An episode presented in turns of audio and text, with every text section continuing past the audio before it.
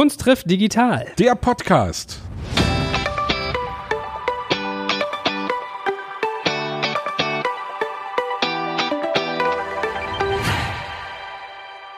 Wie immer mit dem wohlriechenden Popprinzen Sebastian Krumbiegel. Wohlriechend. Und immer mit dem gut aussehenden, bestaussehendsten Podcast-Papst Joel Kaczmarek. Ha, so, und heute starten wir mit warmen Worten, aber es werden sicherlich auch sozusagen Worte aufgegriffen und zitiert werden, die nicht so warm waren, denn unsere heutige Gästin ist eine sehr, sehr spannende Medienperson, die tolle Sachen in TV und Fernsehen gemacht hat, ganz viel Comedy auch, die sehr gerne backt, ein echter Familienmensch ist, Bücher schreibt wie wild und auch einen eigenen Podcast hat. Und warum ich den ganzen Satz mit den einleitenden Worten hier warme Worte versus kalte Worte gewählt habe, ist, sie hat auch ihren ersten Shitstorm hinter sich und Erfahrung mit Cybermobbing gemacht. Das heißt, unsere Digitalbrücke wird heute auch mal sein, was passiert eigentlich so im Netz da draußen, wenn auch mal blöde Sachen passieren.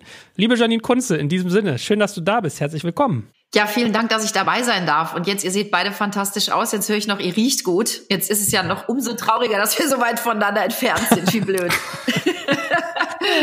ja, Danke für eure Einladung. Ich bin ja, um gleich mal zum Thema zu kommen, über das Wort Gästin gestolpert eben. Weil ich würde ja sagen, unser Gast. Also das ist ja eben die Frage, ja. Wie gehen wir um mit solchen Dingen heute, ja? Weil Gästin ist schon für mich irgendwie ein schräges Wort. Ja, manchmal hat man es, dass man aufgeregt ist bei so einer Moderation, dann verhaspelt man sich, ich gebe es zu. Aber ich glaube, du hast eigentlich, eigentlich politisch korrekt was hoffe. Ich bin mir nicht so sicher, ehrlich gesagt. Ich bin mir bei vielen Dingen gerade nicht mehr so sicher. Sebastian, ich bin sehr verunsichert, aber ich dachte jetzt, es sei korrekt. Ich weiß es auch nicht mehr. ich bin auf jeden Fall happy, egal was ihr sagt. Ich freue mich über alles. Aber es ist ein gutes Stichwort. Verunsicherung wird, glaube ich, heute ein großes Thema sein, nämlich in diesen Sphären, weil ich habe es auch, also kleiner Exkurs noch, bevor wir mal anfangen mit Janines Arbeit und ihrem Schaffen, ihrer Kreativität. Ich habe die Tage auch drüber nachgedacht. Wir machen ganz oft, wenn wir Werbung einsprechen bei uns im Podcast, dann muss ich immer sagen, ja, diese Firma macht dies und das. Und dann habe ich ganz oft die Formulierung, die Jungs und Mädels von so und so, die kennen sich top aus mit. Und da habe ich auch schon gedacht, muss ich jetzt so in Zeiten von Diversity eigentlich sagen, die Jungs und Mädels und alles dazwischen oder gibt's also wisst ihr was ich meine? So das ist irgendwie mittlerweile ist das Leben gar nicht mehr so einfach wenn man manchmal kommuniziert aber so viel mal als kleiner Appetizer. Gut Janine eigentlich mal zu dir. Wie beschreibst du dich selber wenn du Menschen sagst was du machst was deine Kunst ist? Sagst du dann ich bin eine Schauspielerin? Sagst du ich bin eine Comedian ich bin eine Autorin eine Podcasterin? Wie, wie siehst du dich selber? Oh Gott, das ist eine gute Frage. Klar, wenn ich schreiben muss, was ich beruflich mache, steht da Schauspielerin, Moderatorin. Ich habe ehrlich gesagt noch nie Autorin geschrieben oder so, aber ja, meistens steht Schauspielerin und Moderatorin dann, wenn ich es, wie gesagt, schriftlich ablegen muss. und das umfasst ja auch sehr viel. Ne? Das ist ja das, was ich auch mache. Also ich spiele Rollen und ich moderiere. Ich bin ja auch viel Gast in Sendungen, mache eben diese, diese lustigen Shows, die ich ja sehr, sehr mag, weil sie den Leuten Unterhaltung bietet. Also ich glaube, es geht so ein bisschen in Richtung Entertainerin. Darf man das sagen? Ja. Ja. ja. Unbedingt ist eigentlich ein schönes Label. Darf ich da gleich mal Mäuschen spielen oder neugierig sein? Wie läuft denn das eigentlich immer ab, wenn die einen anfragen für solche, also manchmal gibt's ja so Einmalshows, dann gibt's so wiederkehrende, so wie dieses Masked Singer zum Beispiel, wo wir wie den Tom Beck gerade auch da hatten. Wie läuft denn das ab? Kriegst du eine Anfrage und dann bieten die einen Preis und dann geht man dahin, dreht und ist fertig? Also ist das bei dir richtig sozusagen fester Bestandteil, der immer wiederkommt oder ist das nur mal so alle Jubeljahre? Nein, also du bekommst Anfragen ne, für Sendungen oder eben Moderationen, Shows oder Rollen und dann ähm, setzt man sich einfach mit dieser Sendung ähm, auseinander und ähm, überlegt, äh, kann ich da, mag ich das, kann ich das vor allen Dingen? Das ist für mich immer ein ganz wichtiger Aspekt. Ich sitze wirklich da und denke, okay, kann ich das gut umsetzen, so dass der Zuschauer das mag? Ja, und dass ich dem Zuschauer und auch dem Arbeitgeber gerecht werde. Also das finde ich muss immer mit einspielen. Ja, und wenn ich dann denke, okay, das kannst du, das, da hast du Spaß dran, das kannst du gut vermitteln, dann freue ich mich immer, wenn wir da zusammenkommen. Und wie du sagtest, genau, dann wird verhandelt und dann unterschreibt man im besten Fall irgendwann einen Vertrag und äh, beginnt zu arbeiten. Also so viel zu meiner Neugierde. Ich bin ja hier voll der Quereinsteiger gerade. Ich, ich muss dich ja eigentlich mal viel früher abholen, weil ich bin ja jemand, ich bin ja wirklich noch groß geworden mit Hausmeister Krause und ich weiß, dieses, also dieses großartige Duo mit dir und Axel Stein wo dann der immer so, voll normal, ich komme aus Wuppertal, er so richtig schön irgendwie Pott geredet. Das ist sozusagen mir natürlich sehr präsent gewesen, aber vielleicht fangen wir mal ganz bodenständig an. Wie bist du denn zu deinem Job als Entertainerin, Schauspielerin, Comedian und Co. gekommen? Also ehrlich gesagt war das ein großer Zufall. Ich habe als Kind schon Kindermusicals gemacht und Kindertheater gespielt, aber ich hatte dann wirklich so mit 16, 17 mal die Phase, wo ich gesagt habe, oh, Schauspielerei, das würde mich doch, glaube ich, beruflich auch sehr interessieren. Das fand zu Hause aber überhaupt keinen Anklang. Meine Mutter hat dann gesagt, auf gar keinen Fall, du lernst was Anständiges. Und ursprünglich wollte ich ja gerne Medizin studieren und habe mich dann aber erstmal dafür entschieden, ja, die Krankenschwesternausbildung zu machen. Und das habe ich auch echt geliebt. Das ist ein ganz, ganz toller Beruf. Also an dieser Stelle grüße ich auch mal alle Krankenschwestern und Pfleger und ja, alles, ähm, das ganze medizinische Personal, was gerade auch so viel zu tun hat und was sich gerade für uns, für unsere Gesellschaft ja wirklich aufopfert. Ich durfte das also dann lernen, habe auch richtig ein Examen da abgelegt und habe dann neben der Schauspielschule, die ich dann irgendwann angefangen habe zu besuchen, die meisten sind dann Kellnern gegangen und ich bin eben in die Klinik gefahren und habe meinen Dienst gemacht und bin dann davor aber in die Schauspielschule. Und das war eine ganz, ganz tolle Zeit. Ich habe da sehr viel kennengelernt, sehr viele Menschen kennengelernt, mich noch mal ganz neu kennengelernt, weil diese beiden Berufe natürlich auch wahnsinnig konträr sind.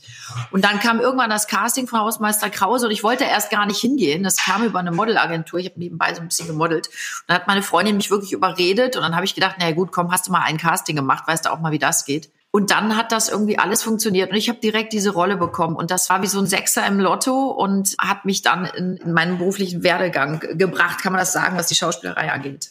Gut, also du bist im Prinzip bist du reingestolpert. Du hattest eigentlich sozusagen einen Traum, dann kommt so die Vernunft der Eltern. Ich habe das bei mir auch gehabt, was ordentliches lernen, brotlose Kunst und so weiter, mach was und so und und dann bist du sozusagen von hinten durch die Brust ins Auge da so reingestolpert. Und was war das damals für eine Welt? Also wie war das so, wenn du mit irgendwie Tom Gerhardt und Co. da gedreht hast? Oh, das ist also so diese erste Begegnung auch, das war alles sehr groß, weil das war Konstantin-Film, Bernd Eichinger, das war Tom Gerhardt und das war wirklich eine Riesennummer und ich war ehrlich gesagt total eingeschüchtert. Kann man sich wahrscheinlich gar nicht vorstellen. Ich war ja auch schon 24, aber ich bin ja sehr spät eigentlich eingestiegen, aber ich war schon sehr eingeschüchtert und sehr ehrfürchtig auch, ne, weil ich dachte, wow, jetzt stehst du hier mit solchen deutschen Filmgrößen, ja, und dann habe ich aber gemerkt, dass die alle sehr familiär sind und wir haben sehr schnell auch wirklich zueinander gefunden und wir haben eine ganz, ganz tolle Zeit gehabt. Also wir haben das ja elf Jahre gemacht, Hausmeister Krause, mit einem Jahr Unterbrechung und du wächst dann wirklich zusammen. Das hört sich immer so blöd an, glaube ich, nach außen, wenn man sagt, ja, wir sind wie so eine Familie geworden. Aber das ist tatsächlich so. Du bist ja viele Monate im Jahr dann sehr eng zusammen. Du verbringst 10, 12, 14 Stunden am Tag zusammen. Und da ist es halt auch sehr hilfreich, wenn man sich gut versteht. Und das haben wir. Und es war eine ganz tolle Zeit, äh, die ich überhaupt nicht missen möchte und für mich natürlich auch mein Karriereanstoß, muss man klar sagen. Und hast du damit dann auch deinen Eltern sozusagen irgendwie gezeigt, hey, guckt mal hier, geht doch und ich krieg das hin und haben deine Eltern dann auch gesagt, hey, sie hat scheinbar wirklich gewusst, was sie wollte und sie hat es dann eben auch irgendwie geschafft? Oder wie lange hat das gebraucht, bis deine Eltern gesagt haben, Kind, du hast deinen Krankenschwesterberuf an den Nagel gehängt, wie konntest du nur, bis sie das sozusagen respektiert haben und gemerkt haben, dass du deinen Weg gehst? Also ich glaube, meine Mutter findet das bis heute schwierig, was ich da mache, weil die diesen Beruf ne, und dieses in der Öffentlichkeit stehen, das ist ja total unheimlich und das äh, findet die auch gar nicht toll oder so. Also bei mir ist es auch so, bei mir rollt keiner einen roten Teppich aus, wenn ich nach Hause komme, eher im Gegenteil. Ne? Also es ist wirklich, diese Welt ist denen fremd und ich kann das auch verstehen und ich halte mich da auch immer sehr bedeckt. Also da wird auch gar nicht groß drüber geredet. Ich glaube, mein Vater fand zum Beispiel Hausmeister Krause super lustig. Ne? Der hat sich kaputt gelacht. Meine Mutter hat das, glaube ich, nie ganz verstanden, was der daran so witzig findet die guckt dann lieber so Sachen wie Held oder so. Ne? Das äh, erschließt ihr sich mehr. Und ich glaube aber, dass die letzten Endes, wie alle Eltern, wenn du siehst, das Kind ist glücklich, das geht seinen Weg und es funktioniert, ja, dann sind die ja auch irgendwie happy ne? und finden das in Ordnung. Aber ich glaube, sie hätten sich eher anfreunden können mit einem soliden Job. Und jetzt sag mal, man darf ja mal ganz offen äh, sozusagen einen pinken Elefanten im Raum dabei auch adressieren. Die Rolle, die du damals gespielt hast, die hat ja gefühlt so ein bisschen, auch mich erinnert damals mal an El Bandi und eigentlich so seine Tochter, ne, die von Christine ja, Eckengate gespielt wurde. Ja, total. Also du warst quasi in der Medienwelt als, ich glaube, du sagst das selber, deswegen darf ich das sagen. Wie heißt hast du mal eine blonde Frau mit großen Brüsten war, ja. glaube ich, dein Zitat, was du bei mir mal verwendet hast. hat das mit dir was gemacht? Ja, das war ein Zitat, was ich gerade gebracht habe und was man leider komplett falsch verstanden hat hat, wenn du das meinst. Aber natürlich macht das was. Also diese Rolle, die ich da spielen durfte, da habe ich natürlich jetzt wirklich die Paradeblondine, äh, wie sie im Buche äh, steht, gespielt. Ne? Also ich war die dumme, hohle, sexy, notgeile, ja, junge Frau. Und mir hat das wahnsinnig Spaß gemacht. Ich habe es auch geliebt, dieses Klischee zu bedienen. Und es war ja auch sehr, sehr erfolgreich. Aber witzig war, ich habe dann gemerkt, dass ich im Privaten immer versucht habe, genau das Gegenteil zu sein. Und je erfolgreicher Hausmeister Krause wurde, desto ungeschminkter und schlabberluckriger bin ich durch die Gegend gelaufen, weil ich allen sagen wollte, ey, das ist nur eine Rolle, ich bin so gar nicht, ich bin ganz, ganz anders. Heute, wenn ich darüber nachdenke, finde ich das sehr, sehr lustig. Und ähm, der Mutter ging es zum Beispiel der Irene Schwarz ganz anders. Die hat ja immer so eine Biedere gespielt, ne? Die Haare so hochgesteckt und ja eher so, so ein Mäuschen, Lisbeth halt. Und die ist ja auch eine sehr schöne Frau. Die ist dann privat wirklich nur als Vamp gelaufen. Also wir haben wirklich versucht, genau das Gegenteilige dann ins Privatleben zu ziehen. Und es war sehr, sehr lustig. Also es hat schon sehr viel Spaß gemacht. Ich habe das übrigens auch bei meinen ersten Fernsehauftritten. Ne? Saß ich dann mit dem Rolli da, bis mir dann irgendeiner sagte, Mäuschen, du verstehst die Branche nicht. Du musst da schon ein bisschen auch was zeigen ne, versuch mal eher so ein bisschen Rollenklischee dazu bedienen. Also das sind schon wirklich auch Gedanken, die ich mir dann gemacht habe. Das ist faszinierend, was man da so über sich nochmal erfährt, auch über ja, über, über diesen Beruf auch. Und es ist aber für mich nach wie vor ein toller Beruf. Ich liebe ihn sehr. Ich liebe es auch Frau zu sein und ähm, bin gerne Frau. Und ähm, ich glaube, wir Frauen, ja, wir, wir, wir spielen auch gerne mit unseren Reizen und das ist ja auch was Tolles. Also ich möchte da nur ganz klar sagen, äh, wir müssen uns für gar nichts verstecken. Ne? Alles ist gut, wie es ist. Und hast du aber einen Preis dafür gezahlt? Also war es zum Beispiel in deiner beruflichen Ebene so, dass dir dann mit fehlendem Respekt begegnet wurde oder dass genau das, was du gerade gesagt hast, dass man immer versucht hat, dich auf Klischees zu münzen, dass das immer aufs Körperliche ging? War das so ein bisschen ein Preis oder war das gar nicht so, wie man sich das denkt? Ich habe das nicht so negativ erfunden, aber natürlich äh, gab es und gibt es Menschen, die einen natürlich dann auch oft auf Äußeres, nicht nur in meinem Fall jetzt, ne, es ist ja einfach so, aufs Äußere reduzieren oder beschränken wollen, aber ich habe das eigentlich immer ganz gut weggesteckt weggesteckt. Und ich glaube, wenn man selber weiß, wer man ist, was man ist, dann kann man damit ganz gut umgehen. Es war natürlich am Anfang so, wenn es natürlich irgendwo eine Klischee-Blondine zu besetzen gab, dann war ich natürlich immer ganz oben mit auf der Besetzungsliste. Aber auch das ich muss das ganz klar sagen, Hausmeister Krause war und ist für mich ein großes Geschenk gewesen. Ohne diese Rolle säße ich auch heute wahrscheinlich nicht mehr hier. Ich habe das geliebt. Ich glaube, da kann ich für uns alle sprechen. Wir haben es geliebt, diese Familie zu verkörpern, darzustellen, unsere Rollen zu spielen. Und da gibt es bis heute nichts, wofür man sich schämen müsste. Das ist eine der beliebtesten, erfolgreichsten deutschen Comedy-Serien und wir sind da alle sehr, sehr stolz drauf. Es war eine super Zeit. Ich meine, ich will auch nicht zu schwermütig werden in der Thematik, aber mal als kleiner Exkurs noch hinten dran, als hier diese ganze MeToo-Welle auch so rumschwimmt, schwappte. Hattest du da so Momente, wo du da gesessen hast, hast einen Fernseher angemacht, die Zeitung aufgeschlagen, diese Harvey Weinstein-Geschichten gelesen, Kevin Spacey und Co. und hast gedacht, oh ja, stimmt, habe ich auch schon erlebt? Oder ist das sozusagen an dieser Kelch glücklicherweise an dir völlig vorbeigegangen? Ich glaube, im kleinen Maße haben das alle Frauen schon mal erlebt und auch nicht nur in der Schauspielbranche, ja, wenn ich das so sagen darf. Das, ich glaube, das gibt es immer mal wieder und ich kann den Frauen nur sagen, steht zu euch, sagt nein, wenn ihr nicht möchtet und sagt es laut. Und äh, ich glaube, das ist das Wichtigste, was man tun kann. Und ich persönlich habe da jetzt nie wirklich schlimme Erfahrungen mitgemacht, bin da auch sehr, sehr dankbar. Ich glaube aber auch sagen zu dürfen, ich bin auch ein starker Charakter. Ich habe immer, wenn ich etwas nicht wollte, auch geschafft, laut Nein zu sagen. Und das ist das, was ich auch meinen Töchtern versuche beizubringen und was ich eben nach außen auch transportieren möchte. Wir Frauen, wir dürfen und wir müssen oft Nein sagen, wenn wir das Gefühl haben, da ist was nicht richtig. Und das sollten wir einfach lernen und auch tun. Das ist ganz, ganz wichtig. Aber auch die Männer, das muss ich auch dazu sagen. Ja, also jeder Mensch, wenn wir etwas nicht möchten, dann müssen wir Nein sagen. Und ähm, das, das dürfen wir auch. Das steht uns auch mehr als zu.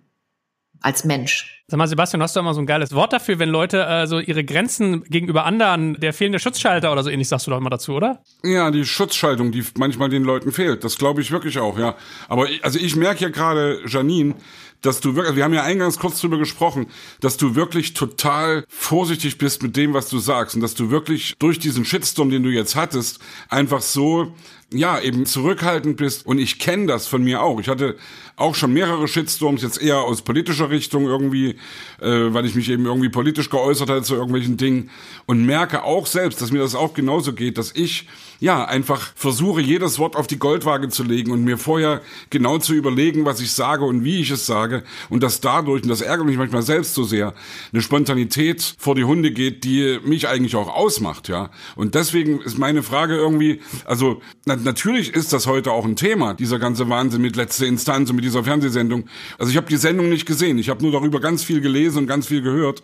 Und es ist ja nicht nur dieses eine Ding, sondern es ist ja ganz viel, was uns zurzeit eben irgendwie umtreibt. Wie gehen wir mit solchen Dingen um, ja? Und was Joel am Anfang gesagt hat, du bist sehr karitativ irgendwie unterwegs, du unterstützt ganz viele Projekte und bist da irgendwie eigentlich überhaupt nicht in dem Verdacht, in irgendeiner Weise rassistisch zu sein. Andererseits wissen wir auch, und du hast es eben selbst gesagt, was Sexismus betrifft, dass jede Frau davon irgendwie mehr oder weniger mal betroffen war oder ist und dass wir das niemals vergessen dürfen. Und ich frage mich eben, wenn du in so einer Runde sitzt, wie in dieser Sendung Letzte Instanz, ob das sozusagen wenn du da sozusagen, ich sage es mal ganz hart, mit alten weißen Männern zusammensitzt. Es waren nicht alles alte Männer, es waren aber alles weiße Männer.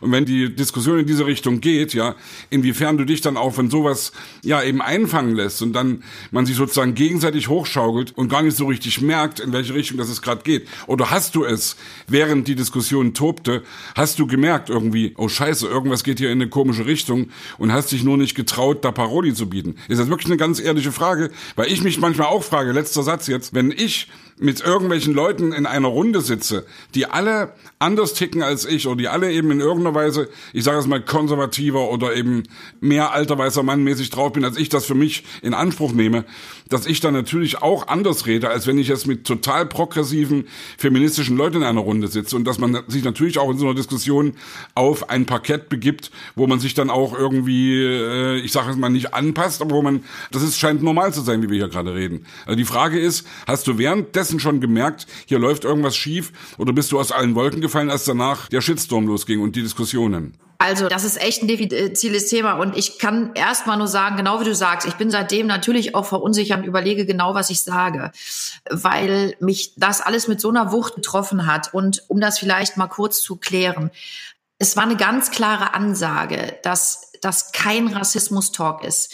Ich wäre da sonst auch gar nicht hingegangen. Ich hätte mich da nie hingesetzt wenn wir so eine Ansage bekommen hätten, weil ich weiß, was das auch für ein Thema ist und dass ich da auch nicht, das sage ich auch ganz klar raus, gebildet genug bin und auch nicht, ja, das Recht habe, auch in so einer Runde darüber zu reden. Es ging und das muss ich jetzt so sagen, es ging nur um die Umbenennung von Lebensmitteln. Und ich habe jetzt verstanden, nein, ging es nicht. Und mit dem, was wir da gesagt haben, wir haben das sehr locker genommen, sehr leicht. Wir wollten da wirklich niemand, oder ich bleib bei mir, ich wollte da auf gar keinen Fall irgendjemand beleidigen. Ich habe das Thema zu locker genommen und war mir, glaube ich, über diese Wucht, über diese große äh, Größe gar nicht im Klaren und habe mich dadurch eben politisch unkorrekt geäußert. Und ich habe dadurch Menschen verletzt. Und das war wirklich zu keiner Zeit meine Absicht. Ganz im Gegenteil.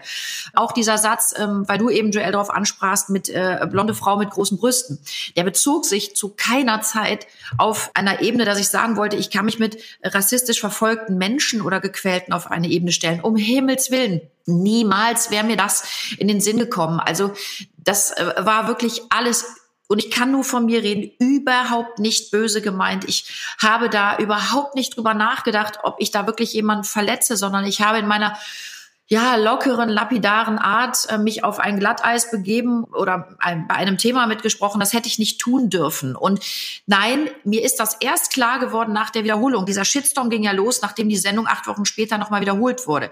Als die Sendung das erste Mal lief, haben wir nicht einen negativen Kommentar bekommen. Also meine Kollegen auch nicht. Und darum war mir das nicht klar. Ich habe wirklich gedacht, wir sprechen da über die Umbenennung von Lebensmitteln und da darf man ja seine Meinung sagen. Und ich habe jetzt verstanden, nein, das darf ich nicht, weil ich bin überhaupt nicht betroffen und da hätten andere Menschen sitzen müssen. Ich habe das jetzt wirklich verstanden, aber um das nochmal zu sagen, das war nicht als Rassismusdebatte deklariert. Da hätte ich nie daran teilgenommen, weil ich mich da gar nicht kompetent und erfahren genug und belesen genug auch zu fühle, ja. Und es steht mir auch nicht zu, mich da äh, zu äußern. Und deshalb bin ich natürlich jetzt sehr vorsichtig und überlege, okay, was ist jetzt politisch korrekt? Weil ich habe da eben diesen Fehler gemacht, habe mich politisch unkorrekt geäußert und dadurch Menschen verletzt und das war zu keiner Zeit meine Absicht, wirklich. Das möchte ich einfach mal ganz klar sagen. Und wie du eben gesagt hast, Sebastian, ich setze mich jetzt seit wirklich über 20 Jahren für tolle Projekte ein, darf da mitarbeiten, habe Projekte ins Leben gerufen und habe eben immer antirassistisch gearbeitet, habe antidiskriminierend versucht zu wirken und immer also eigentlich wollte ich den Menschen immer nur sagen, wir sind, ne, lasst uns zusammenstehen, lasst uns voneinander lernen und ja, wenn du dann auf einmal mit so einer Wucht getroffen wirst, ich habe einen Fehler gemacht, ähm, ich nehme das jetzt auch an, aber das nimmt dann teilweise auch Ausmaße an. Du hast es eben selber gesagt. Wow, das zieht dir echt den Boden unter den Füßen weg. Das ist schon hart.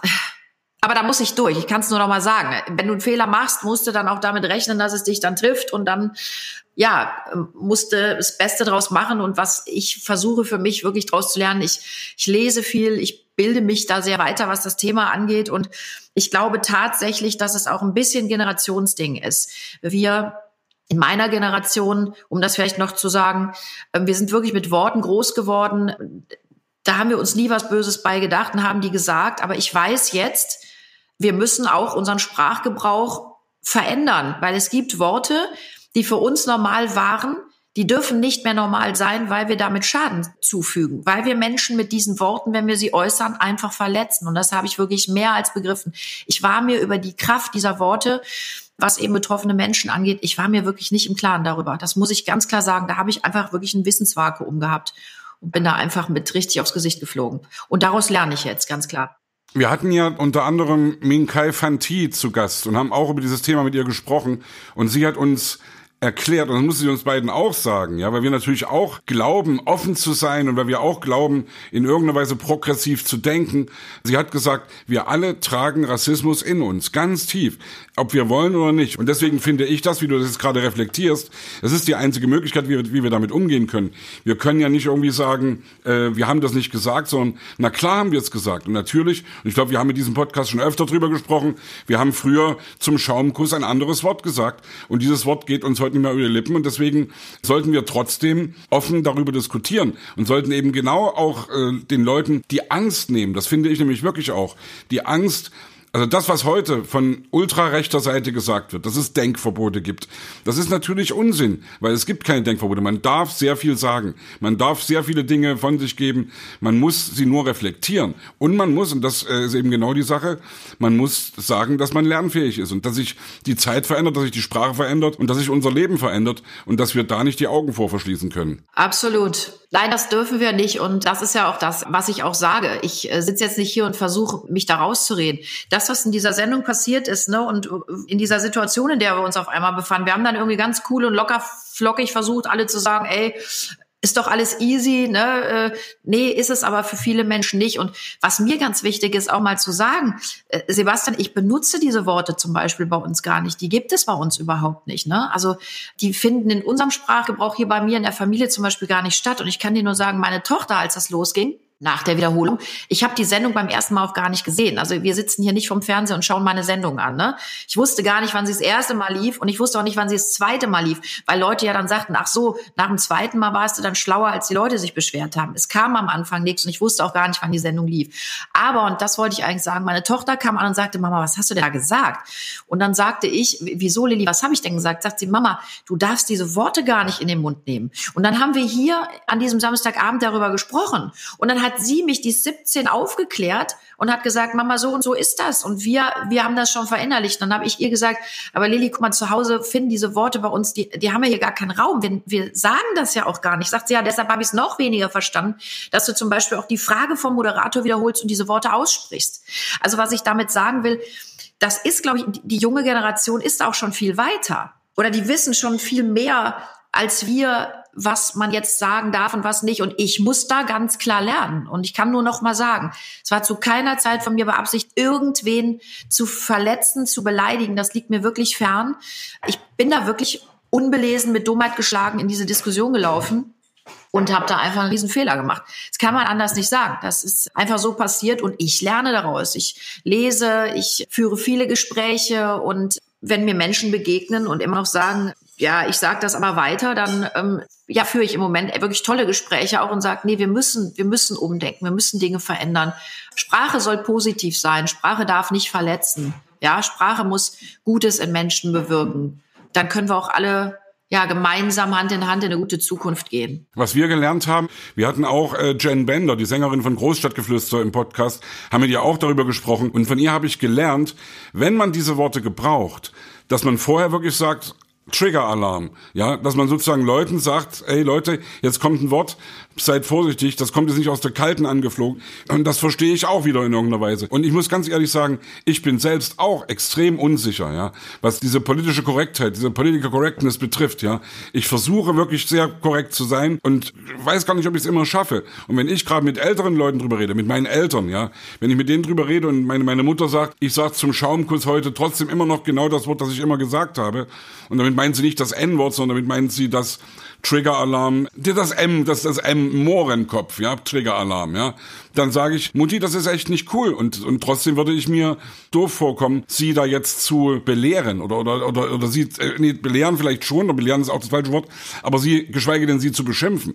Und ich glaube, da müssen wir auch tierisch aufpassen, weil wir damit auch viele Leute einfach vor den Kopf stoßen, die sich dann auch in irgendeine Ecke gedrängt fühlen, in der sie dann vielleicht sogar mit einer Portion Trotz sagen, Leute, leckt mich, bin jetzt erst recht so, weil ihr irgendwie mich völlig falsch einschätzt. Und das ist nämlich dann für mich ein bisschen die Gefahr, die wir da laufen. Ja, wenn wir einfach nicht offen darüber diskutieren, sondern wenn wir Leute deswegen beschimpfen und, ich sage es mal extra so, in eine Ecke stellen, in der sie eigentlich gar nicht stehen, in die sie eigentlich gar nicht gehören. Das glaube ich ist ein grundsätzliches Ding. Da sind wir auch schon bei Cybermobbing, ja, oder ja bei generellen Verletzungen. Also ich bin da nämlich voll bei dir. Wir müssen über Dinge reden.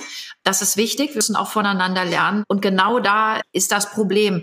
Diese Wucht, diese Heftigkeit, die Wortwahl, diese Verletzungen, diese Beleidigungen, das geht ja hin bis zu Morddrohungen, ja, bis, also wirklich ganz heftige Dinge, die da passieren. Das darf eben nicht sein. Ich finde, wir sind alle Menschen, wir machen Fehler. Und dann ist es ganz wichtig, dass jemand kommt und sagt, du hast einen Fehler gemacht, das ist nicht richtig, das musst du anders machen. Dann kann ich annehmen und kann sagen, ja, richtig, das stimmt und es tut mir leid.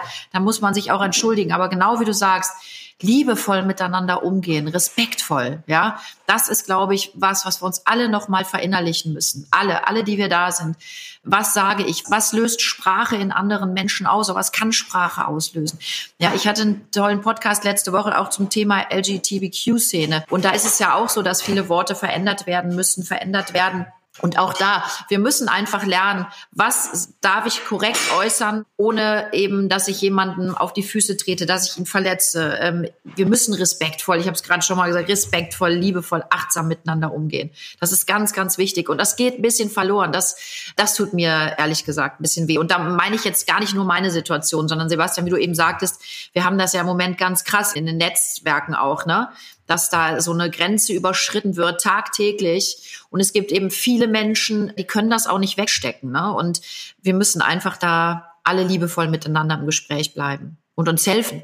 Bist du da im Netz offensiv, dass du Leute dann auch wirklich unterstützt? Also ich bin da, also was weiß ich, wenn jetzt zum Beispiel in Corona-Zeiten Karl Lauterbach wirklich extrem beschimpft wird von vielen Leuten, ja, dann freue ich mich immer drüber, wenn ich dann merke, dass auf Twitter oder irgendwo eben Leute sozusagen solidarisch sind.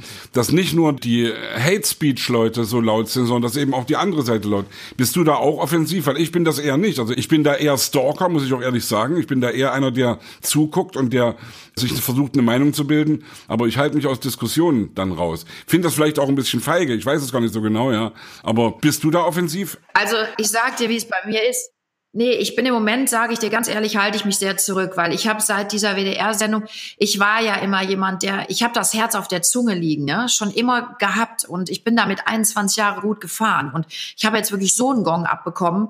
Ich bin jetzt gerade sehr vorsichtig und was ich auch gemerkt habe, es gibt ganz viele Kollegen, ganz tolle Kollegen, die gesagt haben, wir wollen dir irgendwie helfen, ne? lass uns da jetzt was machen oder auch unter diese schrecklichen Kommentare gepostet haben und die haben es dann auch abbekommen und dann habe ich denen auch gesagt, ich weiß, ihr auf meiner Seite seid oder dass ihr mir helfen wollt. So. Und ich danke euch von Herzen. Aber lasst es jetzt, weil es gibt, glaube ich, so ein paar Menschen, ja, die kannst du dann auch gar nicht belehren, weißt du. Ich glaube, die muss man erstmal lassen. Die wollen vielleicht auch ihrem Ärger Luft machen. Ich kann das bis zum gewissen Punkt dann auch verstehen. Aber ich glaube, es bringt dann auch gar nicht, da so sehr gegen anzugehen. Und ich persönlich halte mich da gerade bedeckt. Wie du gerade sagst, vielleicht ist das feige, aber ich glaube, wir müssen eben einen anderen Weg finden. Ich zum Beispiel muss mich jetzt erstmal sortieren. Ich muss mich da, was eben Sprachgebrauch angeht, auch äh, sicherlich noch weiterbilden, fortbilden. Das ist ja auch gerade jetzt mal vier, fünf Wochen her. Und ich bin gerade sehr, sehr vorsichtig. Aber alles, was ich auch weiterhin laut sage, ist, Leute, auch wenn Menschen Dinge tun, die wir vielleicht nicht gut finden, wenn sie Dinge äußern, die uns nicht passen, wenn sie sich verhalten auf eine Art und Weise, die wir nicht mögen, dann lasst es uns kommunizieren, aber eben liebevoll, respektvoll. Ich kann diese Worte immer nur wiederholen.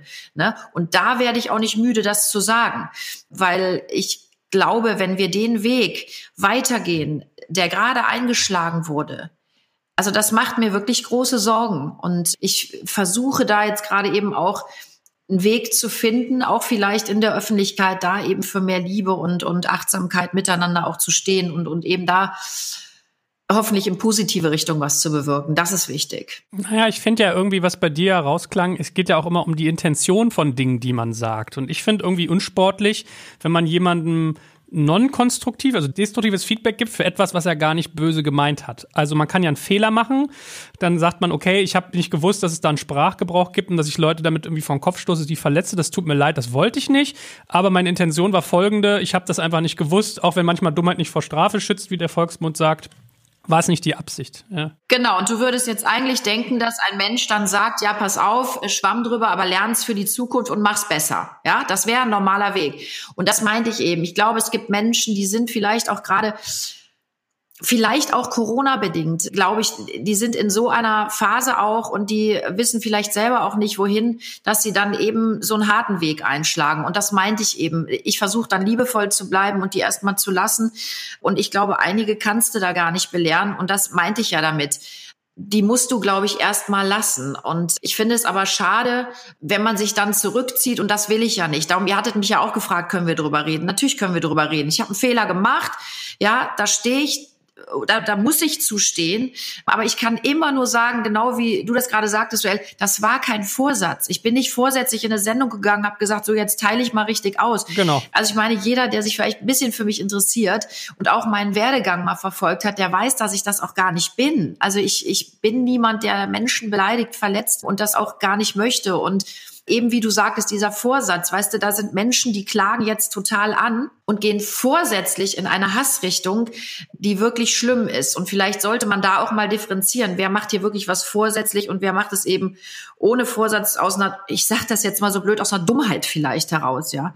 Und wichtig ist ja, und das macht uns doch erst zu Menschen, ähm, Hände reichen und auch Hände annehmen, ja. Und genau wie du gerade sagtest, ne, warum können das viele Leute nicht?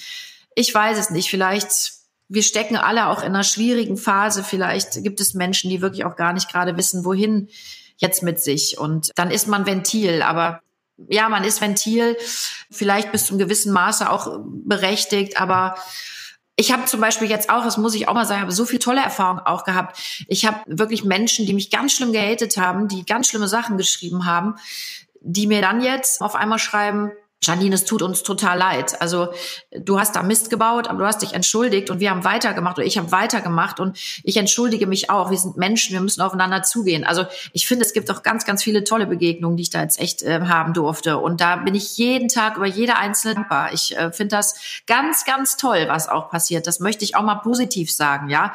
Das finde ich eine unfassbare Bereicherung, auch für mich persönlich und bin froh, dass ich das auch erleben darf. Also es gibt viele, viele tolle Menschen auf der Welt und grundsätzlich gilt, wenn ich keinen Hass will, darf ich nicht streuen. Wenn ich Diskriminierung selber nicht erleben will, dann darf ich nicht diskriminieren. Und wenn ich keinen Rassismus erleben möchte, darf ich auch keinen Rassismus verbreiten. Und ja, wenn ich Liebe will, dann muss ich Liebe geben. Und ähm, das sollten wir uns alle nochmal verinnerlichen. Einerseits ja, andererseits denke ich auch wirklich, also ich, weil du jetzt immer so betonst, sozusagen mit Liebe und mit Verständnis und mit positiven Gefühlen den Leuten zu begegnen. Natürlich muss man auch also wenn jemand mit einer Intention, mit einer rassistischen oder mit einer wirklich mit einer miesen Intention irgendwelchen Scheiß von sich gibt, muss man dem das auch ganz klar sagen. Und da muss man ihn auch beschimpfen deswegen. Das finde ich auch wirklich, also nur um die andere Seite jetzt auch nicht zu vergessen. Hey Joel, warum... Ja, beschimpfen ist halt für mich das, weißt du, es geht mir, beschimpfen heißt für mich nicht, wenn ich sage, hör mal, du blöde Kuh oder du Arschloch, was hast du da gesagt? Ich rede hier wirklich, Sebastian, von diesem ganz schlimmen Ding. Wenn jemand zu mir kommt und mir sagt, was hast du da für einen Scheiß geredet und ne, ey, Nehme ich an, zu 1000 Prozent. Aber ich sage ja, es gibt so eine Grenze, die überschritten wird ganz oft. Und nochmal, ich rede jetzt wirklich nicht nur Bezug nehmend auf meine äh, Situation, ne, sondern wir haben das ja alle schon erlebt. Ich finde, auch beschimpfen hat eine Grenze. Ja, auch da muss man in einem gewissen Maß irgendwann wieder respektvoll oder muss sich einfangen und dann respektvoll auch mit dem anderen umgehen. Denn das wollen wir doch letzten Endes alle. Wir wollen doch auch respektvoll behandelt werden. Ich will zum Beispiel vor allem, das ist mir ganz wichtig, ich möchte die Menschen auch respektvoll behandeln. Ich möchte gar nicht respektlos mit Menschen umgehen. Ich will sie überhaupt nicht beleidigen. Ja, weder vorsätzlich noch durch einen Fehler, den ich mache. Und wenn das passiert, dann sag deine Meinung und sag, das war scheiße, was du gemacht hast und setz dich mit demjenigen, der Mist baut, auseinander aber lass Raum für Kommunikation, für gute, konstruktive Kommunikation. Denn dann, Sebastian, und daran glaube ich ganz fest, wenn wir da hart, aber liebevoll und fair miteinander ins Gericht gehen, nur dann ist der Weg geebnet für einen guten gemeinsamen Weg, ja, wo wir lernen können, wo wir uns die Hand reichen, wo die Hand genommen wird und wo wir es besser machen können. Und darum geht's doch. Wir wollen doch in einer guten Welt leben. Guck mal, ich bin Mutter von drei Kindern. Mir macht es Angst, was gerade passiert. Ich möchte, dass meine Kinder in einer guten Welt leben, in einer respektvollen, liebevollen Welt, wo wir uns um alles kümmern, um die Umwelt und auch um das äh, anständige Miteinander. Das macht doch Menschsein auch aus. Das ist doch das Wichtigste, das Existenziellste, was wir auch haben, finde ich. Ja, ich glaube auch, Sebastian war gerade, also man muss ja für den geneigten Hörer und die Hörerin mal sagen, man sieht ja unser Bild nicht. Ich habe gerade so das Gesicht verzogen, als Sebastian meinte, man müsste solche Leute anschimpfen. Ich habe mich an den Begriff Schimpfen gestört. Also ich weiß, was du meinst. Sebastian hat zum Beispiel so typische Situationen, glaube ich, in Erinnerung. Er geht auf eine Demo oder an einer Demo vorbei und die Leute rufen in Bezug auf Seenotrettung absaufen, absaufen. Also quasi ist ja wie Aufruf zum Mord oder unterlassene Hilfeleistung und, und, und. Wo ich jetzt den Punkt hätte, also das ist vielleicht nicht der Kontext, wo man mit denen redet, aber wenn man solche Menschen vor sich sich hat, die so etwas sagen, also menschenverachtende Dinge, radikalisierte Dinge und so weiter und so fort, dann muss man das klar kritisieren. Aber ich glaube nicht durch Beschimpfen, weil wenn du dann sagst, ey du Arschloch, das geht gar nicht, dann hast du verloren. Und ich habe so zwei kurze Geschichten dazu. Die eine ist, äh, ist jetzt nicht ganz vergleichbar, weil die Intensität eine ganz andere ist. Aber ich war mit meiner Family, waren wir irgendwie mit dem Auto unterwegs. Ich wollte ein Möbelstück abholen, was wir bei eBay Kleinanzeigen gekauft haben. Und es war so eine echt undankbare Straße, da gab es keine Parkplätze. Dann habe ich an so einer Stelle geparkt, wo die Fußgängerüberwege quasi genau auf den Ecken, dass man, dadurch, dass mein Auto da stand, mussten die Fußgänger ums Auto hinten rumlaufen, um auf den Bürgersteig zurückzukommen. Also mir war schon klar, es war nicht richtig, aber ich wollte nur schnell was holen und es ging nichts anderes. Und dann mache ich die Tür auf und so ein alter Herr, ich habe zu meiner Mutter noch gesagt, pass mal auf, es gibt gleich Stress. Der keifte mich gleich an. Ey, du Arsch, da kannst du doch nicht parken, was ist das für ein Scheiße. Meine Mutter ist ausgestiegen, hat die Tür aufgemacht, guckte den Internet an und sagte, ja, da haben Sie total recht. Wissen Sie, wir holen nur ganz kurz was ab, bitte seien Sie uns nicht böse. Und warum ich die Geschichte erzähle, ist, es ist so beispielhaft für mich gewesen. Jemand mag in der Sache recht haben, aber in der Art, wie er sie kommuniziert, hat er es so rübergebracht, dass ich sofort dicht gemacht habe. Also ich war gar nicht in der Lage, so nett zu sein wie meine Mutter. Deswegen war ich total Und begeistert. genau das wollte ich ja sagen. Weißt du, wenn man Scheiße baut, ist es gut und richtig, dass jemand kommt und sagt, das ist nicht korrekt. Und dann höre ich auch zu. Aber wenn jemand ne, direkt richtig hardcore wird, dann machen ja beide dicht und oft steigert sich das ja dann so bis ins Unermessliche und es machen eben alle dicht und die Aggression, die wird immer größer und wuchtiger und lauter und heftiger. Und so erreichen wir nichts Positives. Das wollte ich sagen. Ne? So machen Menschen dicht. Das ist zum Beispiel meine Kinder wenn ich einen schlechten Tag habe und die machen irgendwas und ich werde, und das passiert nun mal, ich werde dann auch ungerecht und werde auch direkt was lauter und sage, dann werden die auch lauter und dann knallt das und dann ist Ärger vorprogrammiert. Wenn ähm, ich es schaffe, ruhiger und liebevoller zu bleiben, zu sagen, pass auf, das finde ich nicht in Ordnung, können wir das bitte anders machen, so und so, dann kommen wir alle viel ruhiger und liebevoller aus der Nummer raus, können trotzdem miteinander reden und lernen auch voneinander und sagen, okay, pass auf, mach's doch das nächste Mal direkt so, ne, und dann ist es eben easier. Und das meinte ich. Ne? Wenn wir uns immer nur anschreien, beleidigen mit dieser Wucht, mit diesem Hass, dann steigert sich das alles, dieser Hass. Und das, das macht nichts Gutes mit Menschen, glaube ich. Kennst du von Marshall? Darf ich kurz eines noch dazu sagen, nur um auch nicht missverstanden hm. zu werden? Wenn irgendjemand vor mir steht und sagt irgendwie, den Holocaust hat es nie gegeben. Oder ich bin der Meinung, dass Juden minderwertige Menschen sind. Oder was weiß ich. Oder ich bin der Meinung, dass Schwulsein eine Krankheit ist dann kann ich nicht irgendwie dem liebevoll sagen, ich verstehe ja, dass du das meinst. Also was, was ich meine, man muss einfach auch, und da dürfen wir auch nicht aufhören, klar in der Sache zu bleiben, man muss einem Arschloch auch sagen, dass es eins ist. Und von mir aus dann auch auf die Gefahr hin, dass der nicht mehr mit mir reden will. Weil ich will mit so jemandem auch nicht reden, weil ich das wirklich ablehne zutiefst. Also ich verstehe total. Das ist wie die Frage jetzt auch nach Gewalt, ja. Ist Gewalt gerechtfertigt? Nein, Gewalt ist natürlich nie gerechtfertigt, ja. Und natürlich kannst du aber trotzdem sagen, Gewalt könnte aber auch gerechtfertigt sein, wenn du damit Dinge verhinderst, wenn du damit irgendwie Menschen rettest, wenn du damit in irgendeiner Weise, das, also da bin ich fest von überzeugt. Und ich, ich glaube wirklich, dass man da auch die Kirche im Dorf lassen muss und dass man jetzt nicht aus Angst irgendwie Fehler zu machen, nicht irgendwie Dinge klar machen, klar kommunizieren muss und auch klar tun muss. Da bin ich voll bei dir. Also ganz klar auch sagen, pass auf, ne, das ist in meiner Welt falsch und ich würde gerne mit dir darüber reden. Also ganz klar, mein Hund juckt sich gerade den Stuhlkipper so. Also da bin ich voll auf deiner Seite. Man muss Menschen sagen, wenn sie einen Fehler gemacht haben. Ich bin zum Beispiel dankbar, dass man mir sagt, dass ich einen Fehler gemacht habe. Nur dann kann ich lernen. Alles, was ich nochmal klar und deutlich sagen will, Sebastian, wenn ich dann mit so einem Hass und so einer Wucht direkt auf so jemanden losgehe. Ich glaube, da macht er, wie Joel eben sagte, da machst direkt zu, wirst auch sauer und so bekehrst du auch keinen. Und das ist doch das Schöne. Und das sind tolle Begegnungen, die ich gerade erleben darf, ähm, dass man sich dann wirklich auf einer liebevollen Ebene irgendwann dann trifft. Vielleicht beide haben sich erstmal Luft gemacht und dann kommt aber einer und sagt, du, lass uns doch bitte noch mal anständig drüber reden. Und dann merkst du, eigentlich sind wir gar nicht so unterschiedlich, auch unsere Denkweise nicht. Und ähm, eigentlich wollen wir beide dasselbe, nämlich das Richtige und das Gute und das Liebevolle.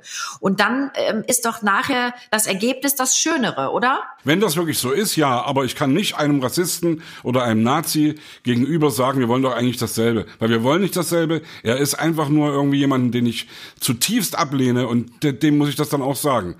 Man darf auch Menschen ablehnen, aber man darf halt Menschen nicht in der Ecke drängen, wo sie nicht hingehören. Ich glaube, da ver vermischst du vielleicht gerade ein bisschen was. Das ist überhaupt nicht böse gemeint. Alles, was ich nur sage, Das meinte ich ja am Anfang. Also ich meinte ja am Anfang sozusagen, Menschen nicht in eine Ecke zu stellen, die sie nicht gehören. Genau. Und das passiert eben im Netz oft. Weißt du, du hörst was von einer Person und auf einmal stellst du jemanden da an den Pranger und in der Ecke, aus die der gar nicht mehr rauskommt. Und da machen wir, glaube ich, Fehler, weil es gibt viele gute Menschen, die haben vielleicht mal Mist geredet. Und nochmal, ich rede hier nicht die ganze Zeit von mir und will jetzt hier nur mein äh, Ding da verteidigen. Ich, generell, ne? ich meine das große Ganze. Ich glaube, wir tun vielen Menschen dann oft eben Unrecht und drücken sie da in der Ecke, wo sie nicht hingehören und geben ihnen nicht die Chance, da wieder rauszukommen. Und das darf nicht passieren. Denn dann geht das Liebe liebevolle kaputt und dann, ja, kann man eben viele Menschen, die vielleicht falsch verstanden worden sind, auch gar nicht mehr so mit ins Boot holen. Weißt du, wie ich das meine? Und das sollten wir doch versuchen. Das sollten wir versuchen. Das ist einfach das, was ich meine. Die Frage ist ja, was willst du erreichen? Was ist dein Ziel? Wenn jemand vor dir steht und den Holocaust leugnet, kannst du ihn beschimpfen. Und dann ist die Frage, möchtest du deinem Ärger Luft machen? Möchtest du ihn gerne sozusagen auf einen besseren Weg führen? Möchtest du eine Debatte führen und so weiter? Das ist ja sozusagen der Punkt. Und ich gebe dir recht, bei solchen Themen ist es denkbar schwer, irgendwie sachlich zu bleiben. Aber ich fand ja immer ein sehr schönes Bild und das ist aber auch wirklich unfassbar fucking schwer, das durchzuhalten. Kennt ihr das Konzept der gewaltfreien Kommunikation von Marshall Rosenberg? Ja, gehört davon, ja. Ich glaube, ich habe Sebastian schon mal damit bekehrt. Das ist so, ja. was ich immer versuche. Das ist halt ein Psychologe, der dieses ganze Thema äh, versucht hat. Also Kommunikation steckt manchmal voller Gewalt. Wenn man jemand zum Beispiel sagt, das ist rassistisch, ist es eigentlich auch gewaltvoll ausgedrückt. Wenn man sagt, ich empfinde das als rassistisch, so Ich-Botschaften ist schon wieder was anderes. Und der hat ja dieses Quartett aus vier Schritten. Er teilt eine Beobachtung, er teilt ein Gefühl mit, ich glaube, eine Interpretation und dann einen Wunsch. Ich glaube, so war das. Das heißt, er sagt, du, ich beobachte, du sagst, Dinge, die irgendwie sich gegen Schwarze richten. Das weckt bei mir ein Gefühl von Wut, weil ich mich davon angegriffen fühle. Ich könnte mir vorstellen, es liegt daran, dass ich hätte folgenden Wunsch an dich. Aber dieses so dekonstruieren, ne, so eine Situation so versachlichen, unendlich schwer. Aber das ist so, was ich mir immer versuche als Maßstab mitzudenken. Empathisch sein und in Ich-Botschaften rüberzusenden. Dann hat man, glaube ich, schon viel geschafft, wenn man sowas hinkriegt. Ja, ja total. Na gut, anyway. Sage mal, ein anderes Thema, wo wir jetzt ganz viel über solche Aspekte reden, der Kommunikation und Öffentlichkeit. Du hast auch gesagt, deine Tochter hat dich belehrt. Spannender Faktor ist ja auch das Thema Familie in der Öffentlichkeit. Also du hast ja zum Beispiel ein Buch geschrieben, Liebling, ich habe die Kinder verschenkt. Du machst mit deiner Tochter einen Podcast. Also deine Familienleben ist relativ öffentlich. Wie gehst du denn damit um? War das bei dir eine bewusste Entscheidung? Gab es da eine Genese? Wie hatte sich das für dich entwickelt? Also die Entscheidung, ehrlich gesagt, äh, hat meine Familie getroffen und mitgetroffen. Ich war am Anfang so, dass ich gesagt habe, auf gar keinen Fall die Kinder in die Öffentlichkeit. Ne? Ähm, das möchte ich nicht. Aber die Kinder werden größer. Die Kinder ne, haben ihren eigenen Kopf, die haben ihre eigenen Vorstellungen und Wünsche. Und die werden mit mir als Mutter ja groß und kriegen das, was ich eben beruflich mache, auch mit. Und als die Lilly damals zum Casting eingeladen wurde von Held, die hat ja da jetzt acht Jahre meine Tochter gespielt, habe ich am Anfang gesagt, auf gar keinen Fall, das möchte ich nicht und nicht das eigene Kind. Und dann hat meine Tochter irgendwann gesagt, Mama, warum willst du mir das verbieten, was du selber machst? Lass es mich doch versuchen. Wenn ich nicht gut genug bin, dann werden sie mich eh nicht nehmen. Aber gib mir doch die Chance. Und da hat sie natürlich dann auch recht. Und mein Mann sagte dann auch, ja, lass es versuchen und äh, dann gucken wir weiter. Und also ich zerre meine Kinder nicht in die Öffentlichkeit, sondern wenn die Lust haben, sich auszuprobieren, das ist, als wenn ein Arzt seinem Sohn der oder seiner Tochter, äh, die auch sagen, ich möchte Medizin studieren, das total äh, schlecht redet und sagt auf keinen Fall wieso sollte ich meinen Beruf schlecht reden? Und ich stehe nun mal in der Öffentlichkeit. Ne? Und wenn die Kinder sich dafür entscheiden, finde ich das in Ordnung. Ich bin nicht hingegangen, habe gesagt, ich schreibe jetzt mal ein Buch über die Familie, sondern das war ganz klar. Ich hatte eine Anfrage wieder für ein Buch, nachdem das erste eben sehr erfolgreich lief. Und dann habe ich gedacht, okay, aber das Thema ist jetzt auch behandelt und gut ist. Und dann hat die Familie wirklich hier gesessen und wir haben dann gemeinsam überlegt, okay, sollen wir vielleicht so lustige Familiengeschichten aufschreiben, weil das viele Fans auch äh, geschrieben haben. Mensch, kannst du nicht mal über deine Familie was schreiben? Das war lustig, was man da immer so mitbekommt, wenn in Sendung mal was sagst. Und dann war das ein Familienentscheid. Ich habe ganz klar gefragt, habt ihr da Bock drauf? Ist das für euch in Ordnung? Und die haben auch alles abgesegnet, ne? Ich habe da nicht einfach ein Buch geschrieben und habe das dann zur Veröffentlichung gegeben, sondern meine Familie, meine Kinder, die haben das alles gelesen und haben dann auch gesagt, das kannst du schreiben, oh Mama, nimm das mal besser raus, das ist nicht so cool, ne, das ist mir jetzt too much. Also ich würde nie über die Köpfe meiner Familie hinweg entscheiden. Das äh, betrifft aber auch übrigens meine Rollen oder auch Fotoshootings. Ne? Ich frage immer, ob das für die Familie in Ordnung ist und nehme da Rücksicht. Also ich finde, das Wichtigste ist, dass zu Hause Frieden herrscht und dass vor allem die Kinder damit fein sind und dass die sich nicht irgendwie da peinlich berührt fühlen müssen, ne, in die Schule zu gehen, weil ich irgendwo was gemacht habe, was nicht gut war. Hattest du so ein Alter, wo du gesagt hast, wenn das Kind 15 ist, darf es einen Instagram-Account haben oder mit 10 das erste Handy? Hast du sozusagen, hast du dich als Schutzbefohlener in der digitalen Sphäre lange gefühlt oder wirst du jetzt vielleicht auch nochmal sensibler, nachdem du selber mal Cybermobbing erfahren hast, dass man da vielleicht drüber nachdenkt? Da habe ich auch nie einen Hehl draus gemacht. Ich bin immer sehr vorsichtig schon mit diesen Medien. Und meine beiden Kleinen haben das auch noch nicht. Ne? Die haben auch keinen Insta-Account und ich bin da wirklich sehr, sehr streng. Und ich habe da auch meine Gründe für. Und ähm, ich habe ja vorher auch noch nie so einen Shitstorm abbekommen. Das war jetzt tatsächlich das erste Mal. Und habe natürlich diese Wucht und Vehemenz auch das erste Mal erfahren müssen. Und natürlich ist das auch auf meine Große übergeschwappt, die einen Insta-Account hat. Und da merkst du eben noch mal, was geht da für eine Gefahr von aus, ja. Und also ich bin zum Beispiel jetzt auf meine Tochter wahnsinnig stolz. Die ist so klar, die hat so tolle Gedanken. Die hat ganz klar gesagt, Mama, ich weiß, wer du bist. Ich weiß, wie du tickst. Ich weiß auch, warum ich bin, wie ich bin. Denn das habe ich natürlich auch dir zu verdanken. Und ich stelle dich überhaupt nicht in Frage, weil ich weiß, was du für ein Mensch bist. Und die geht da so stark und klar mit um und das finde ich toll. Aber, und da eben auch meine Warnung nach außen, es gibt viele Menschen, die sind nicht so klar und nicht so stark und die können mit diesem Hass im Netz gar nicht umgehen. Und ich kann nur selber sagen, als 46-jährige Frau, das ist auch schwer und das ist fürchterlich. Aber ich habe jetzt auch nicht das Recht, meiner Tochter zu sagen, du musst jetzt deinen Account löschen oder so. Ne? Das, wir gehen da gemeinsam durch, wir schaffen das auch gemeinsam. Ich habe versucht, meine Kinder stark zu machen und ich glaube, das hat ganz gut funktioniert und man muss aber trotzdem da immer noch mit drauf achten. Das ist zum Beispiel auch ein Tipp von mir als Mutter an alle anderen Mütter und Väter da draußen. Wenn wir unseren Kindern dieses Medium in die Hand geben, Handy, Instagram, ich weiß nicht, was es da noch alles gibt, ne, Twitter, TikTok, dann müssen wir auch ein Auge drauf haben und dürfen die Kinder nicht alleine in diese Welt loslassen. Ne? Wir müssen da achtsam sein und die beschützen. Das ist für mich ganz wichtig. Ich kann sie nicht zum Outlaw machen, indem ich denen das jetzt 20 Jahre verbiete, aber ich muss ein Auge drauf haben und ich muss schauen, was passiert da, wie wird kommuniziert. Das habe ich zum Beispiel meinem Mann auch immer gemacht. Und das haben wir auch den Kindern so erklärt und haben auch gesagt, also wir gucken schon noch mit drauf. Ist ja auch neu sozusagen. Also es ist ja alles immer neu. Ich weiß noch genau, wie damals irgendwie die Netzbubble die Kanzlerin verspottet hat, weil sie gesagt hat, Internet Neuland. Aber es ist jeden Tag alles immer wieder irgendwie neu. Es gibt neue Tools, es gibt neue Sachen. Und diese Sache irgendwie mit, also. Darf ich dich mal gerade fragen, Sebastian, Entschuldigung, dass ich dir reingrätsche, weil es mich echt interessiert, wie gehst du denn mit so Hass und Cybermobbing um? Ich meine, du bist so bekannt, du bist so eine große Person der Öffentlichkeit. Wie empfindest du das denn? Für dich? Weil das würde mich wirklich interessieren. Ich versuche. Kannst du das wegschieben? Nein, natürlich. Also sag mal so, mein Sprech ist immer der, dass es mich eigentlich nicht juckt, wenn mich irgendjemand beschimpft. Was natürlich nicht wirklich stimmt, ja. Natürlich kommen Sachen an mich ran. Aber ich, und deswegen war ich vorhin auch so verhältnismäßig klar in meiner Aussage, wie man eben mit anderen Leuten umgeht, die wirklich echt ernsthaft rassistischen oder menschenverachtenden Scheiß von sich geben also ich habe mir in letzter Zeit eher angewöhnt, wenn ich von dieser Seite einen Shitstorm kriege, dann versuche ich den eher als Ritterschlag anzusehen. Und da würde ich mich wundern, wenn solche Leute mich irgendwie gut finden würden. Also ich beschwöre das nicht herauf, weil es braucht keiner, es möchte keiner sich beschimpfen lassen. Wir alle wollen immer gern gelobt werden und was weiß ich was. Also ich versuche das nicht nah an mich ranzulassen.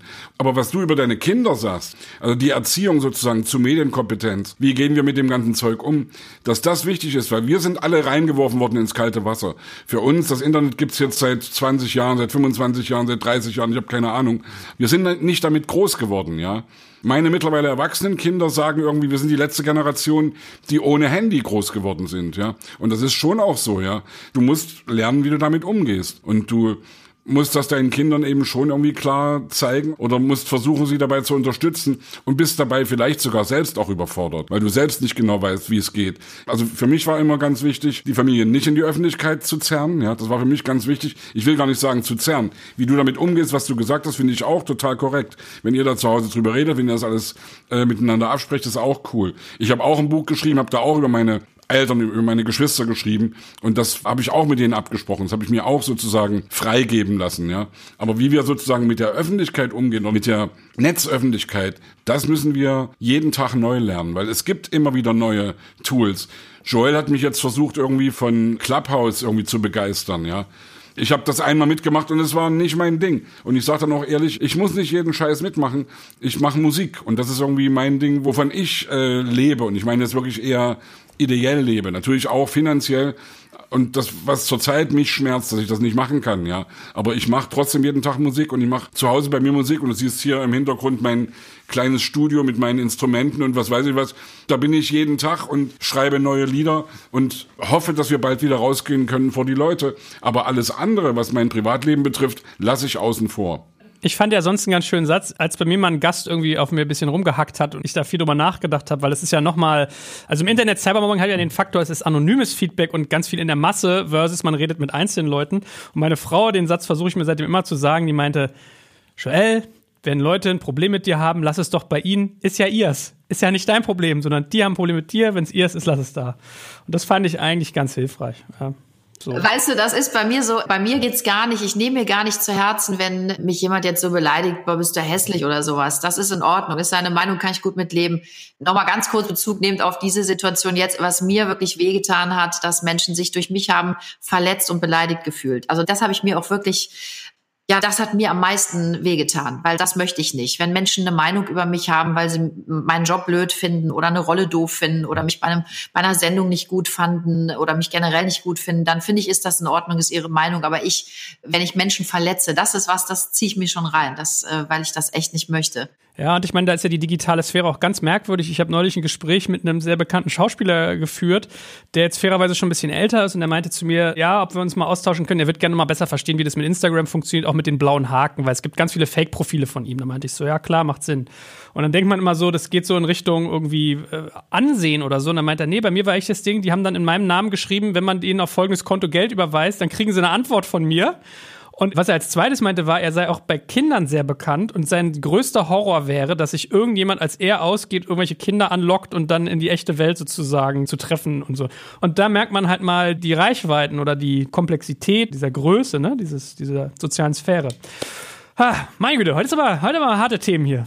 Hm, lassen wir noch ein bisschen was Nettes besprechen. Dein Podcast möchte ich ja von Podcaster zu Podcasterin abschließend noch verstehen. Wer den nicht kennt, Kunst des Kosmos, erzähl mal, was macht denn ihr da und warum? Was war so euer Stein des Anstoßes? Ja, auch wieder so ein Ding. Wir haben eine Anfrage bekommen für einen Podcast und dann kam irgendwann die Idee auf, was hältst du davon, wenn du den mit Lilly machst? Und dann habe ich das meiner Tochter auch zugetragen und die sagte direkt, finde ich super, Mama, habe ich Bock drauf. Und ja, wir machen jetzt den ersten Mutter-Tochter-Podcast und wir besprechen da eigentlich alle großen und kleinen Themen und auch sehr ehrlich und und das macht großen Spaß. Und ich muss sagen, ich lerne auch mein Kind immer noch mal neu kennen. Ne? Also in diesen Gesprächen ja, da kommen auch immer so Dinge zutage und auch nochmal ähm, auf einer Gefühlsebene. Das macht mir echt große Freude. Wir zicken uns da auch schon richtig an. Also wer den schon mal gehört hat, ne, teilweise finden wir uns dann gegenseitig auch nicht ganz so lustig.